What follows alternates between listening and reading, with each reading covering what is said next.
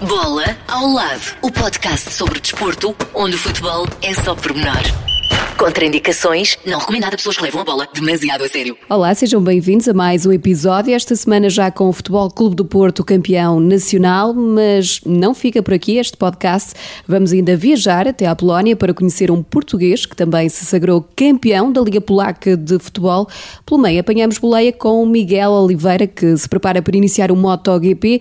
E por falar em moto, já pensou dar a volta ao mundo numa mini-mota? Pois, há um jovem piloto português que já iniciou a viagem e esteve à conversa connosco. Já lá vamos. Antes, Paulo Alexandre Santos Viramos o jogo para o futebol, está claro. O Porto conquistou o 29 título nacional e ainda a celebrar junta-se à conversa o grande portista Miguel Guedes, vocalista dos Blind Zero e eh, comentador de TV. Miguel, então, bem-vindo, obrigado por uh, aceitares o nosso convite neste dia muito particular, uh, em ressaca ainda da festa portista. Calculo que tenha sido mais uma noite para recordar. Olá, olá a todos. Foi, foi uma noite, como bem dizes, para recordar, porque o Porto sagrou-se campeão nacional, vão 29, e é um ano muito saboroso, porque é um ano super atípico, não é? Aconteceu tudo, o campeonato teve que parar, o campeonato mais longo de sempre. Uhum. O Porto fez um percurso muito, muito, muito sólido, mais vitórias, menos derrotas, mais goleadas, ganhou os clássicos todos, uh, foi campeão antes da pandemia, foi campeão depois da, enfim, depois da pandemia, não, acho que não, não, não há dúvidas mas foi muito saboroso porque, a dada altura, nós estávamos basicamente dados como mortos enterrados, não é? Uhum. Quando estávamos a sete pontos de desvantagem. Então, esta reviravolta, aliás, a semelhança do que aconteceu ano passado para o Benfica, dá-nos agora muito, muito gozo e, foi uma comemoração boa. E como é que foi a eh, comemoração, tendo em conta as atuais circunstâncias? Ah, a comemoração é uma comemoração também atípica. Temos que entrar por estradas secundárias, não é? Temos que ir aos atalhos. Não, não, não dá para estar na praça, não é? Não dá para estar assim. E, portanto, é, é não ir em contramão. É isso, não ir em contramão, exatamente. Pronto, e, e, manter ali uma distância de segurança entre as vias. E foi um bocadinho isso que eu vi acontecer globalmente, mesmo a festa do Porto, da, da, das pessoas, tanto no Porto como em Lisboa, como noutros sítios, foi uma, foi uma festa ordeira com, com, com muitos carros e, portanto, aí com as distâncias respeitadas eh, naturalmente, mas depois também com alguns excessos, mais para o fim da noite, normal, uhum. normal, enfim, evitável, mas enfim, acaba por ser normal na altura do dispersar das tropas, quando o álcool também já, já fala um bocadinho mais claro. alto. Eu, pelo meu lado, eu, pelo meu lado, uh, tive que fazer as festas com, com, com, com, com família, com, com, com meia dúzia de amigos e, pronto, é recorrente naturalmente Uh, uh, como habitualmente em conquistas do Porto, e são muitas, ao esvaziamento do meu estoque de vinho do Porto. é e uh, pronto, um dos sabores é o do vinho do Porto, mas a que é que sabe também, e além disso, esta vitória? Olha, sabe, tem, tem diversos sabores, não é?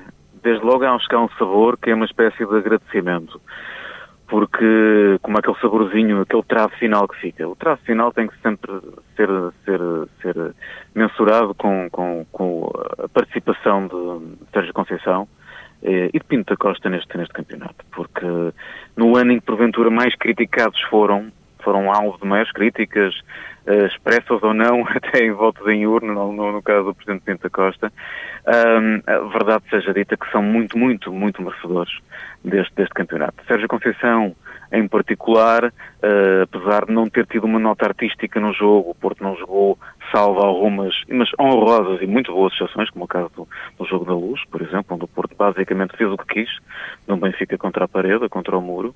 Sérgio Conceição nunca apresentou no fogo do Porto, raramente este ano, o futebol com nota artística, mas foi muito mais consistente, foi muito mais sólido, teve um balneário completamente na mão. E só assim se compreende que esta equipa que vem de sete pontos de atraso consiga, a duas jornadas do fim do campeonato, ter oito pontos de avanço com tudo o que aconteceu. Portanto, uhum. é um homem, é um líder, e isso notou-se, uh, notou-se sobretudo a partir do momento em que o Porto perde com, com o Braga na Liga, na, na, na, taça da Liga e também para o campeonato no Dragão. A partir daí há um toque-rebate e o Porto une-se como, como nunca, diria como nunca é um exagero, como habitualmente faz, como habitualmente faz em alturas de maior dificuldade. Uhum. E o Sérgio Conceição tem aqui condições para continuar ainda algumas épocas no comando do Porto? É, eu acho que, acho que aí a, a, a Real Politic fala, não é? Ou seja, pois. se acontecer que possa, possa aparecer um, um colosso europeu, ou um, um, gigante europeu, ou um grande clube europeu para além do foco do Porto, e aqui falo sobretudo de, de capacidade para, para ir longe na Liga dos Campeões, é, é que Sérgio Conceição um, poderá ser a tentação de outros voos, mas também me parece que isso não é provável. Grande parte dos maiores clubes estão ocupados, não estão, estão com treinadores sólidos, irão continuar para o próximo ano. Mesmo este, como todos nós sabemos, este momento de pandemia acaba por uh, encurtar muito a janela de transferências. Isto é válido para jogadores é válido para treinadores. E, portanto, é muito difícil neste mês que me dei até o reinício que, que haja grandes mudanças no, no futebol europeu. E, portanto, não estou a ver, sinceramente, que Sérgio Conceição eh, consiga entrar, não, não, por falta de valia, mas por, por estes condicionalismos, entrar este ano num, num outro clube europeu. E, eh, e, com um grande projeto. Parece-me depois que o dinheiro pode falar mais alto aqui ou ali, mas eu lembro-me que Sérgio Conceição veio do Nantes perdendo muito dinheiro para o Futebol do Porto. Eu acho que o uhum. Sérgio é imensamente portista, é um treinador de projeto e saberá, olhando para aqueles jovens que ele lançou este ano. Estamos a falar de três, dos três Diogos, os dois Fábios, o Vitor Ferreira, o João Mário, o Romário Baró. Porventura estou-me a esquecer de alguém, mas é quase um 11. Uhum. Há muito futuro no foco do Porto. Temos meninos de ouro no é, Porto. É claramente a melhor formação do país, embora, enfim, haja muitos mitos à volta de meninos de ouro.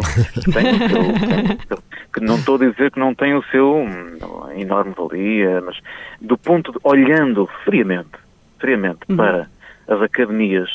O Sporting tem enorme tradição e então agora também tem uns miúdos novos que o, que o Ruben Amorim está a apostar e bem e podem ser o futuro do Sporting. Olhando mesmo assim para a cantera do Benfica, que não provou ser capaz este ano de aguentar a equipa eh, do ponto de vista dos resultados e de qualidade de futebol, uh, olhando para, para, o, para, o, que desponta na Academia do Porto, são jogadores absolutamente superlativos e que, uh, se houver aposta e se houver uma contratação ou outra cirúrgica, o Porto não tem, por exemplo, o melhor marcador do campeonato há cinco anos. Uhum. Há cinco épocas. O Porto não pode estar, continuar a ter eh, esta ausência. Portanto, se o Porto fizer uma contratação cirúrgica, duas contratações cirúrgicas e promover toda esta malta boa, incrível e, e muito capacitada e muito personalizada, adulta, que vem das camadas jovens, acho que tem um, um belíssimo campeonato pela frente para lá. Claro. Aliás, ontem o, o Sérgio dizia que um, sublinhava a importância da conquista deste campeonato por vários motivos um, e a situação, todos conhecemos, do Porto não tem sido fácil. O Sérgio teve quase que fazer omelete sem ovos. Uh, portanto, estar diretamente na Liga dos Campeões, e o ano passado ficar fora foi um rude golpe para as contas, uh, pode abrir aqui uh, perspectivas positivas. ou, por outro lado, também sabemos que é preciso vender.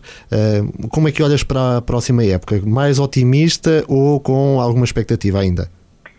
Do ponto de vista dos jogadores, olho com muito mais otimista, sou com um olhar muito mais otimista do que, por exemplo, a meio deste campeonato, inclusivamente, porque à medida que os novos valores da formação foram sendo avançados, percebemos que o Vítor Ferreira, o Fábio Vieira, o Fábio Vieira é um jogador absolutamente descomunal, quer dizer, então, toda a gente percebe, olha, olha para aquilo e percebe a personalidade e a capacidade que ele tem de fazer a diferença. É um jogador, vai ser um enormíssimo jogador. E, mas há muitos outros, o Romário que apareceu no início, depois desapareceu também fruto de lesões, é um belíssimo jogador em potência, o, o Fábio Silva, nós sabemos, os defesas centrais, os Diogos, mais um guarda-redes, nós temos quase jogadores para todas as posições, com capacidade para uh, entrarem paulatinamente na equipe. Estou muito otimista desse ponto de vista, desde que enfim, consigamos depois reforçar a equipa. Volto a dizer, há cinco anos que o Porto não tem um melhor marcador do campeonato. Isso não é possível para uma equipa hum, hum, como o Foco, com a grandeza do Foco do Porto. Alguma coisa está menos bem aí. Depois, olhar para o aspecto financeiro. E aí não há, não há outra forma de fugir à contenção. Por mais que venham os milhões da Liga dos Campeões, o Porto tem que equilibrar contas. E, portanto, julgo que olhando para a formação, olhando para estes jogadores com contratações cirúrgicas, o Porto pode ter um plantel equilibrado, que, que vá de acordo com, com o fair play financeiro, embora as regras também sejam, ainda não se sabe muito bem como, mas são, serão certamente diferentes devido à pandemia, portanto, mas para o ano o problema vai-se voltar a pôr se o Porto não tiver contas rigorosas. Uh, evidentemente que os milhões da Liga dos Campeões são absolutamente fundamentais, mas uh, nada resiste a uma má política desportiva. Portanto, uhum. tem que haver uma, uma boa política desportiva, uh, melhor ainda do que aconteceu este ano, porque houve jogadores que chegaram este ano que foram extraordinários, fizeram a diferença, houve outros que me parece uh, que não têm propriamente grande futuro uh, na equipa e para o qual tiveram, inclusive foram, foram dados bastante, foi, foi investido muito, muito dinheiro. E no ano passado saíram alguns a custo zero, que eram também grandes valias do clube né, em termos desportivos e que depois não renderam em termos financeiros. Algo... Mas isso é muito complicado de gerir claro. cada vez mais, porque a vontade dos jogadores, uhum. e a partir do momento em que se cria o exemplo, ou o mau exemplo, a partir desse momento a maior parte dos jogadores quererá pensar sempre, sobretudo para um clube como o Porto, que não navega em dinheiro, não poder antecipar contratos, não, não poder antecipar novos contratos, não poder renovar a tempo o jogo dos empresários. Isto não é válido para o Porto, é válido para todos os grandes clubes da segunda divisão financeira europeia. É? E naturalmente todos os clubes portugueses são na segunda divisão financeira europeia. E aí é muito complicado gerir, gerir este, este, este problema e os jogadores querem, no fundo, uh, levar até ao fim do seu contrato para ficarem livres e negociar o seu passe. Uh, Livre está já o Iker Casilhas, ainda assim ele fica marcado na história do Futebol Clube do Porto. Ele merecia alguns eh, minutos, apesar de já não ter contrato. Como é que vê essa situação? Essa é, é uma das partes comoventes da, da noite de ontem. É? Para quem gosta verdadeiramente de futebol, hum. não pode deixar de, de apreciar, de, de, ser fã do, do Iker. Um, o Iker integrou-se notavelmente no, na equipa, no clube, na cidade. É, é um porta-estandarte, é um porta-voz e, é, e é tem uma dimensão humana. Quer dizer, eu não o conheço pessoalmente, a não ser de contactos pontuais, e não, ninguém pode assegurar o ser humano, mas antecipa-se ali um, um, homem com, com, com, com H grande, um ser humano com H grande. Isso, isso é, é, é bonito e, portanto, vê-lo ontem no relevado. Uhum novamente, ele já não pisava relevado pai, há 14 meses. Vê-lo ali a querer jogar e se calhar a ir jogar agora num dos seus próximos jogos, espero bem que haja alguns minutos que lhe sejam proporcionados e que ele seja também campeão de facto, porque campeão de coração é, com certeza. Uhum. Miguel, enfim, fomos acompanhando vários anos na RTP a defender as cores do Futebol Clube do Porto, agora na TVI. Um, como é que se lida com toda aquela turba nas redes sociais? É preciso um grande estômago, ou não? e uma grande gestão. Sim, é um bocadinho. No início, no início estranha-se, depois entranha-se. mas não é que se queira. Ou seja, vamos ver, acho que as redes sociais têm coisas maravilhosas e têm coisas não, terríveis, porque é a dimensão humana que lá aparece. Tem claro, eu disse as redes sociais, mas às vezes começa logo no próprio programa, não é? ah, sim, sim. Diretamente. Sim, sim. É isso. Ou seja, só é a dimensão humana. Um, há, há, há, seres humanos que vivem no mundo, é? há seres humanos que vivem num reptilário. Pronto, e as pessoas, os seres humanos que vivem num reptilário, quando a pessoa capa do anonimato ou não, acabam por depois por uh, ser muito, muito cruéis. E, e, mas nós temos que saber, nós, quer dizer, que temos uma, uma, uma a possibilidade de ter uma voz pública, temos infelizmente que lidar com isso. Depois há outros casos onde a coisa passa da, da ofensa verbal ou da, da, de intenções, de um processo intenções, passa para, outro, para, para outros campos de, de, de maior agressividade, física, moral, verbal, aí já estamos noutro campo, no caso de polícia. E as coisas quando têm que ir para a polícia vão para a polícia e para os tribunais vão para os tribunais. As coisas que têm que ser geridas, infelizmente, eh, eh, entre, entre, entre o vinagre, são geridas entre o vinagre. E como é que estamos de música? 25 eh, anos de carreira já lá vão, estamos aqui a falar de futebol, mas o teu desporto é outro na prática. Sim, uh, os Blind Zero continuam, continuam vivos, nós continuamos e, e, e a recomendar, nós gostamos muito de também ter aí o privilégio de ter gente que nos ouve ao fim de 25 anos. É absolutamente inacreditável, não é? impensável, quando nós começamos que isso fosse sequer possível, nem sequer antecipável. Uh, vamos fazer certamente um disco novo para o ano, tivemos aqui também todos nós, não foram só os Blind Zero, mas também todas as bandas e todos os artistas portugueses nas mais diversas áreas, no teatro, no bailado, na música, todos tivemos que devido à pandemia e estamos a recomeçar a custo, porque não é possível ter espetáculos como dimensionados como se pensava no, no passado recente, e portanto tudo isto é um, é um rearranque muito, muito, muito lento para nós, artistas, é o mais, o, o mais lento dos arranques. E, e, e vivemos aqui não todos felizmente, mas a, infelizmente a maioria, uma enorme, enormes situações de dificuldade, mesmo de subsistência Uh, enfim, todos nós fizemos o possível, estamos a lidar também com, com, uma, com a típica infeliz falta de investimento por parte do, do governo e das entidades públicas na, na, cultura. Isso depois cria disfuncionalidades tão grandes que os artistas não conseguem aguentar muitos, um, três ou quatro meses sem, sem, sem, sem receber e, portanto, há casos dramáticos a acontecer. No caso dos Blind Zero, nós felizmente conseguimos aguentar, nós tínhamos aqui um espetáculo montado no fecho de comemoração dos nossos 25 anos em auditórios, com convidados, multimédia, uma coisa, enfim, que nos ia dar muito gosto fazer. Tivemos que, naturalmente, talvez adiar, não sei se fará sentido voltar a fazer ou não, talvez, vamos tentar perceber. Tínhamos tudo pronto para arrancar, isto apanhou-nos a todos uh, na nossa vida como uma, enfim, olha, aí verdadeiramente como um cartão amarelo, hum, mas uma, uma, rasteira, uma rasteira daquelas violentas. Uhum, que merecia expulsão, no caso Covid-19. Ah, já agora, porque falamos de música, é certo que o caminho é longo de recuperação, mas e aproveitando aqui o, o facto do Porto ter sido campeão, que música é que escolherias eh, para celebrar este título? Oh, isso. há, há, há, tanta, tanta, tanta canção, mas olha, se calhar, assim, é a primeira que me surge agora, por algum motivo será, será aquela do, hum, pela voz do Morrison, não é? O There's a Light That Never Goes Out. Muito bem. Calculo que vais continuar a festejar nos próximos dias ainda. O é campeonato é ainda não terminou. Não terminou, ainda temos a taça de Portugal, não é? Portanto, é isso, ainda vamos, há outro vamos, título, vamos não é? Ver, vamos ver, Catarina, o que é que acontece. É? Exato, vamos ver.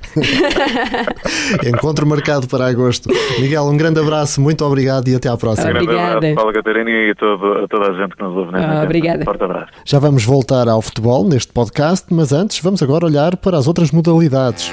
Extra bola nem tudo gira à volta do futebol. O MotoGP arranca domingo, 19 de julho, no circuito espanhol Jerez de la Frontera, com Miguel Oliveira, que esteve à conversa connosco e contou-nos as expectativas para o ranking do Mundial de Velocidade de Motociclismo. Bem, estou muito feliz de poder voltar a competir. Uh, Jerez vai ser uh, especial por, por diversos motivos. Uh, primeiro, porque é sempre o grande prémio que eu tenho mais perto de, de casa, de Portugal e obviamente por eh, marcar o regresso à competição. Uh, Jerez é sempre um, um grande prémio que, que, se realiza com algum calor, mas não com, com tanto como, como está agora. Uh, portanto, vai ser para todos, tecnicamente e fisicamente, um desafio para, um, para gerir todo, uh, todo o cansaço durante estes, estes dois fins de semana mas estamos prontos para isso. E na organização da prova, Miguel, o que é que mudou na sequência da pandemia? A organização tem feito um excelente trabalho a nível de, de prevenção, a nível de, de evitar ao máximo uh, os pontos de contacto com, com outros membros de equipa, com outras pessoas. Portanto, temos aqui um, uma, uma linha montada de, de, de trânsito uh, pedonal muito, muito bem delineada Uh, vai ser sem dúvida um desafio para todos, já que não há imprensa, teremos de fazer tudo com, um, com adaptações via internet um, e com muito distanciamento social para, para garantir que as autoridades uh, ficam, ficam felizes com o trabalho que a Dorna está a fazer para, para poder dar continuidade à competição uh, nos, nos meses seguintes. Uh, da nossa parte, a ambição, obviamente, que é sempre fazer o melhor possível. Estamos muito, muito confiantes para afrontar este grande prémio e a partir daí será um fim de semana normal e obviamente que durante os dias vamos definindo uh, cada vez mais uh, a nossa estratégia e qual é o nosso objetivo. Mas para já contente apenas de voltar à competição e de voltar a ver toda a equipa e como sempre dar, dar o máximo para, para o melhor resultado possível. E por causa da pandemia também não haverá público a assistir. Que mensagem gostarias de deixar a quem segue a modalidade? Deixar uma nota de, de agradecimento a todos os fãs que, obviamente, não vão poder estar uh, aqui nas bancadas de Jerez, que, que vejam a corrida deste casa, uh, cumprindo os distanciamentos que, que são impostos por, por, por cada país. Aos fãs em Portugal, um, deixar o grande obrigado pelo apoio. Uh, deixar também uma nota para uh, para que não se desloquem aqui ao circuito e estejam a ver desde as grades do exterior, uh, por não ser permitido, e, e, portanto deixar realmente aqui o apelo e o reforço de, de que estarei à espera de todo o apoio deste caso e, e um grande obrigado. O Grande Prémio de Espanha será então a primeira de 16 corridas de MotoGP que estão previstas para este ano. E agora damos um salto até à Suíça. O português Pedro Pablo Pichardo venceu a prova de triplo salto do meeting de Zurique. O atleta do Benfica saltou, imagine-se, 17 metros e 40 centímetros de comprimento. Coisa pouca. Por cá, as competições séniores de handball, basquetebol, futsal, patinagem e voleibol vão começar a 22 de agosto, sem público. Os treinos, esses eh, sem restrições, podem começar já a 1 de agosto. São datas que, no entanto, ainda terão de ser aprovadas pelo Governo até ao final de julho. E agora seguimos viagem com André Souza. Iniciou recentemente uma viagem ao mundo numa mini mota. O objetivo é percorrer mais de 50 países em seis continentes, num total de mais de 60 mil quilómetros. A viagem começou em Avis no domingo 12 de julho. Na terça-feira, dia 14, já estava em Espanha e estivemos à conversa com um jovem piloto de 24 anos. Inicialmente eu era para arrancar uh, no dia 29 de março de Avis mas infelizmente com as contingências do coronavírus que estamos a viver, na altura foi a 15 de março que fecharam as fronteiras todas com Espanha e com Marrocos, primeiro até foram os ferries, que seria o primeiro destino, seria o continente africano. Infelizmente ainda está encerrado e foi a única alteração que eu fiz ao roteiro, que em vez de ser o primeiro será o último. Então vou arrancar pela Europa, estou neste momento aqui em Sevilha, Sevilha vou para Málaga e sigo pela costa toda de Espanha, Barcelona, entro em França, sempre pela costa, até o objetivo seria entrar no Irão o mais rápido possível, porque até à Turquia nós temos neste momento um, um certo livre trânsito com algumas limitações, mas é possível realizar.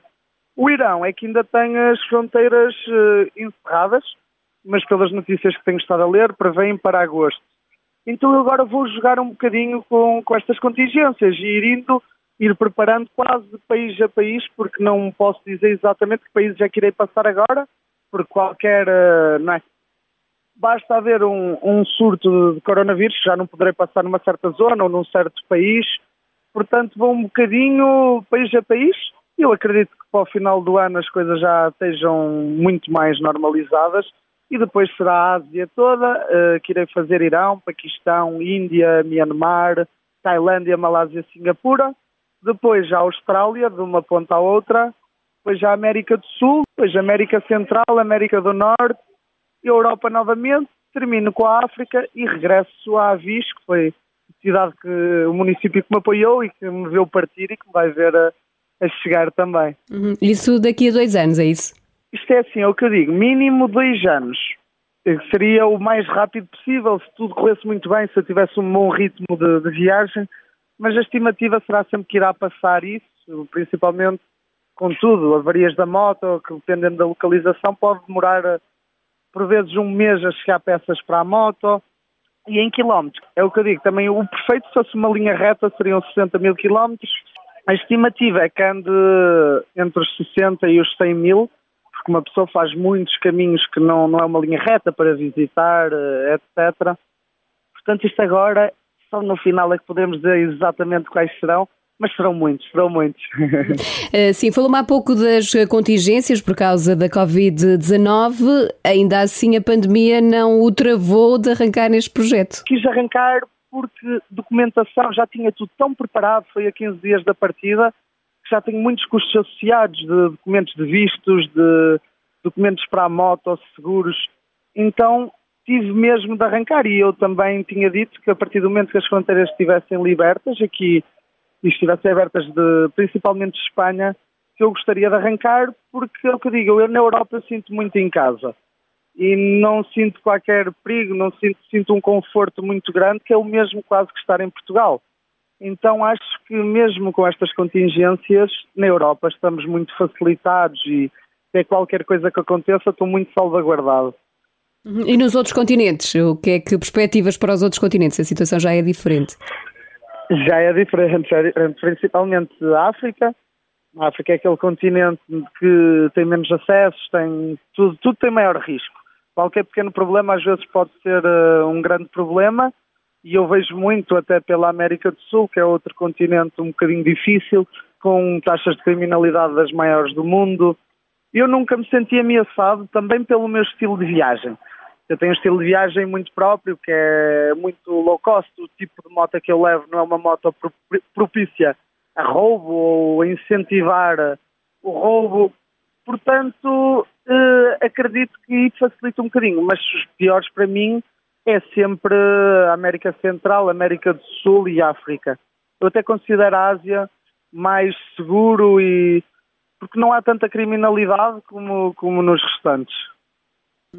É uma viagem que começou há pouco tempo, mas já estás em Espanha. Eh, de Portugal a Espanha não aconteceu nenhum percalço?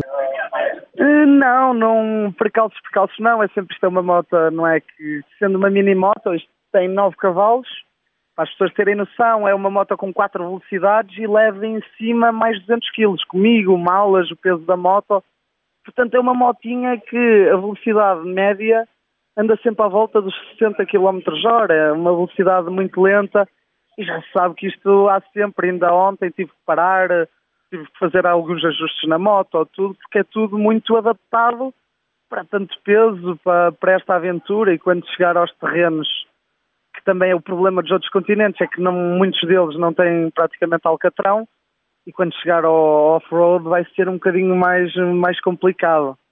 Vamos ver como é que ela se vai portar também, mas eu acredito bem na, na Monkey e os dois juntos temos confidencialidade, isto vai correr tudo bem, sem dúvida. Mas como é que conseguiste encaixar tantas malas numa moto tão pequena?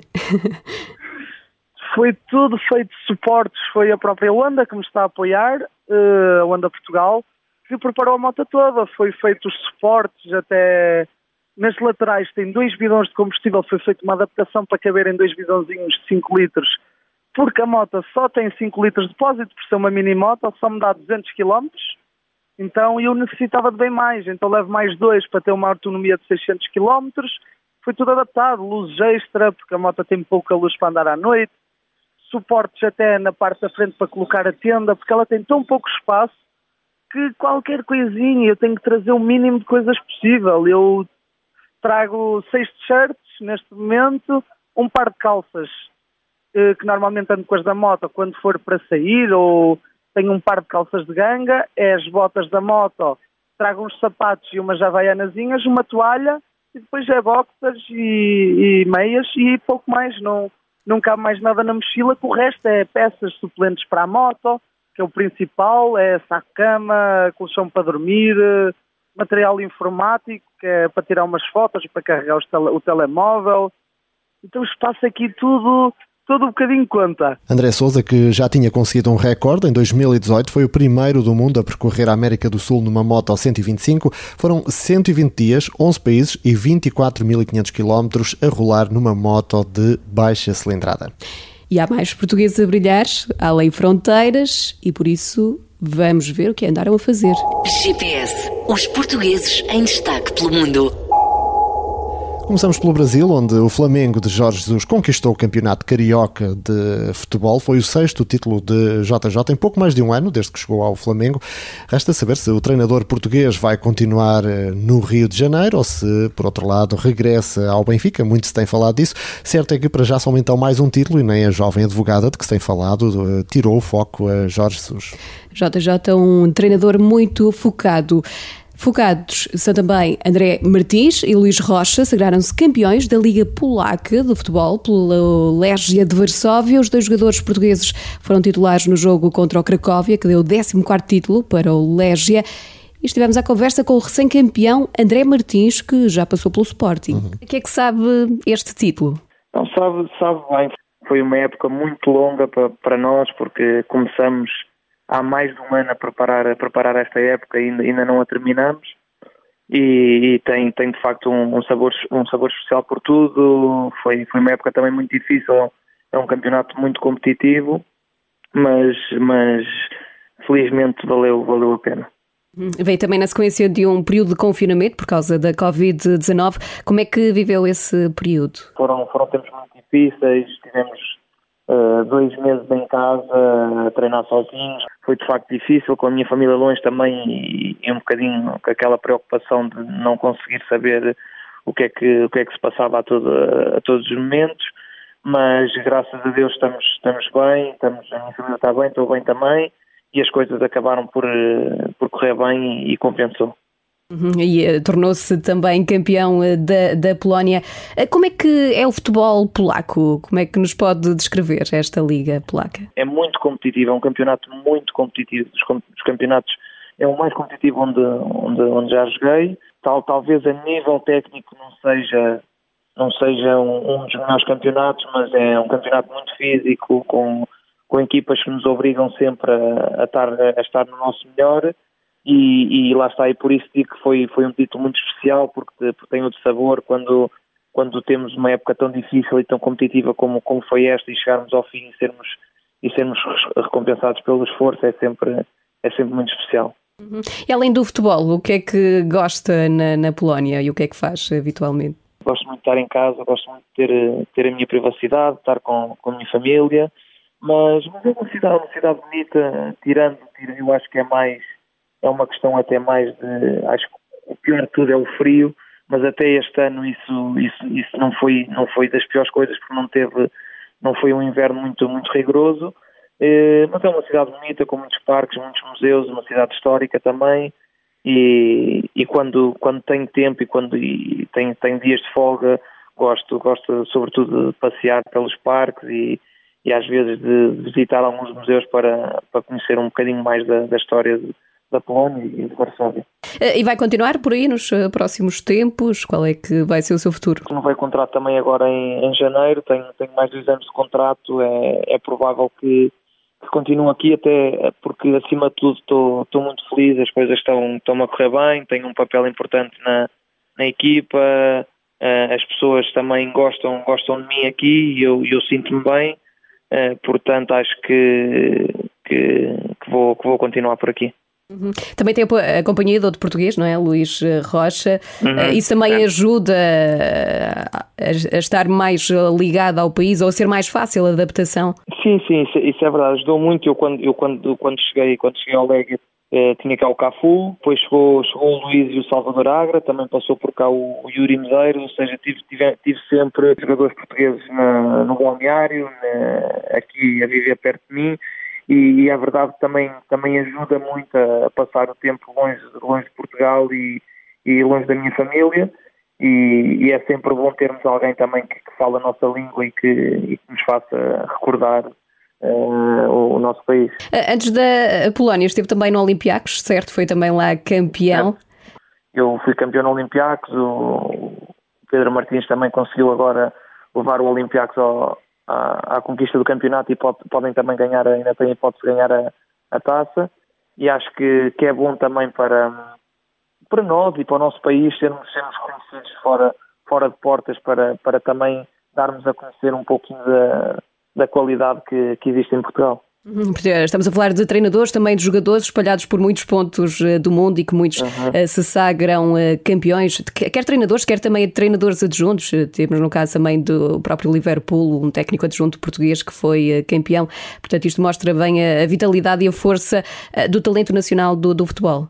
Eu, eu acho que sim, vemos agora temos um exemplo muito concreto do Bruno, do Bruno Fernandes, que chegaram, chegaram a uma equipa e, como disse, um, campeão, um dos campeonatos mais competitivos do mundo e a uma equipa com, com a grandeza do Manchester United e, e, mudar por completo a forma de jogar. Uh, acho que é a única equipa agora na, na, história da Premier League que conseguiu ganhar quatro jogos seguidos com diferença de, de, de três golos.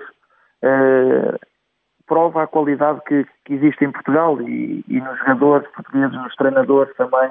Acho que que a meu ver, e, não, não desprestigiando os outros, os, outros, os outros países, os outros treinadores, temos os melhores treinadores do mundo e, e o jogador também, para mim, o o melhor jogador do mundo também. E, e, isso faz com que, apesar de sermos um país pequeno, estamos a mostrar ao, ao mundo uh, a qualidade que, que existe em, em, Portugal. No caso do Bruno Fernandes, eh, ficou surpreendido com esta adaptação tão rápida? Não, muito sinceramente. Eu conheço o Bruno, temos, temos uma boa relação e eu conheço bem, conheço a qualidade do Bruno como, como jogador, conheço-o como pessoa também e, e, aliás era eu, coment, eu comentava com comentava com, com colegas meus aqui e com amigos que, que a adaptação dele ia ser facílima e que e que ele ia mostrar, mesmo sendo um, um clube como o Manchester, que, que tinham feito uma, uma que tinham, tinham feito a melhor escolha e, e, eu acho que ele está a mostrar uh, o jogador que é e, e, a qualidade que tem porque mudou por completo uh, a maneira do, do Manchester jogar. Poderíamos ter aqui eventualmente um possível candidato a uma bola de ouro em breve? Claro, claramente, eu acho que eu acho que com a qualidade que ele tem e com os números também, porque hoje em dia é muito importante isso no, no futebol, com o número de gols que faz por temporada, com o número de assistências também que faz, eh, acho que, que, é uma coisa perfeitamente normal de, de, de se ter em mente, e, mas, mas também, também temos que ter noção de, da qualidade de, uh, e, e, da qualidade dos jogadores que existem ainda também há, no mundo e, e, também a darem, a darem provas de que, que, que podem lutar por, por essa bandeira, mas acho que é perfeitamente normal as pessoas terem, terem essa ideia de que o Bruno pode, pode um dia vir a ser eh, um candidato a ganhar a bola de Uh, e quanto ao futebol português, acompanha de perto? Sim, Como é que sim, sempre, vê sempre, o atual campeonato? Foi um campeonato, eu acho que competitivo também uh, até, até certo ponto. Acho que esta paragem prejudicou um bocadinho, o Benfica apareceu um bocadinho de maneira diferente, mas, mas foi competitiva até, acho que, que até certo ponto. Acho que o Porto, no fundo, foi, foi a melhor equipa e, e muito sinceramente depois de estar, se não estou em erro, acho que 5 ou 7 pontos atrás do Benfica e conseguir eh, nunca desistir e, e lutar por, eh, pelo campeonato e agora estar à frente de ser campeão, acho que merece, merece, pronto, merece, merece esse título. Estou, sigo mais até sigo mais pela ligação que tenho também o, o Sporting e, e, de facto o Sporting desde que, desde que o Ruben Amorim chegou que que, que também tem, tem, tem jogado um bom futebol e que eu tenho gostado de ver e espero, espero sinceramente que, que para o ano seja, seja uma época melhor para, uh, para o Sporting. Eh, o André tenciona regressar eh, a Portugal para jogar? Sinceramente sim, gostava de voltar um dia, um dia um, a, a, a, Portugal, mas não está, não está nos, meus, nos meus planos para, para já, porque como lhe disse estou, estou muito feliz aqui e ainda tenho dois anos de contrato e não estou a pensar, sinceramente, num regresso próximo a Portugal. Mas no futebol eh, nunca, nunca, nunca podemos estar certos de, de certos de tudo e, e pode, pode, acontecer mais, mais cedo que qual que eu, que eu espero. Portanto, vou, vamos, vamos aguardar e vamos ver. André Martins aqui à conversa com a Catarina, após ter conquistado então o título de campeão nacional na Polónia. Da Polónia viajamos até a Inglaterra, onde o suspeito do costume, Bruno Fernandes, claro, continua em destaque no Manchester United e agora foi eleito o melhor jogador da Premier League no mês de junho. Como não bastasse, o melhor gol do mês também é da autoria do médio português. Também em destaque na Liga Inglesa de Futebol está Nuno Espírito Santo, o treinador do Wolverhampton. Foi eleito o treinador do mês de junho da Premier League. Por falar em Wolverhampton, há outros dois portugueses em grande forma. A parceria Ruben Neves-Diogo Jota voltou a resultar em golos e que golos no jogo frente ao Everton. Ruben, brilhante no passe em profundidade, aquilo parece que é telecomandado. Eh, e Jota depois, muito bem também na recepção e a finalizar eh, mais um golo para a equipa de Nuno Espírito Santo e dois jogadores a brilhar, dois portugueses, mais dois, vá lá. É verdade, são muitos jogadores a brilhar além fronteiras e não só no futebol. Uhum. Ricardinho, eh, não é futebol, também tem uma bola, embora mais Sim, é pequena. é verdade, e dentro do uh, salão. Ricardinho, o mago do futsal, o mágico, como é mundialmente conhecido, está de malas aviadas para a França. Ele deixa os espanhóis do Inter Movistar, onde uh, diz nas redes sociais que foi um casamento perfeito, com, mas que, como em tudo na vida, tem um final, uma viagem com muitas conquistas, mas que agora então é o momento de dizer adeus e ser grato por esta viagem, mas a hora é de começar a trabalhar eh, o futuro e o futuro então de Ricardinho passa agora por França. Ricardinho que fecha então o podcast desta semana. E nós regressamos na próxima. próxima. Até para a semana. Até para a semana. Bola ao lado, o podcast sobre desporto, onde o futebol é só pormenor. Contraindicações, não recomendado a pessoas que levam a bola demasiado a sério.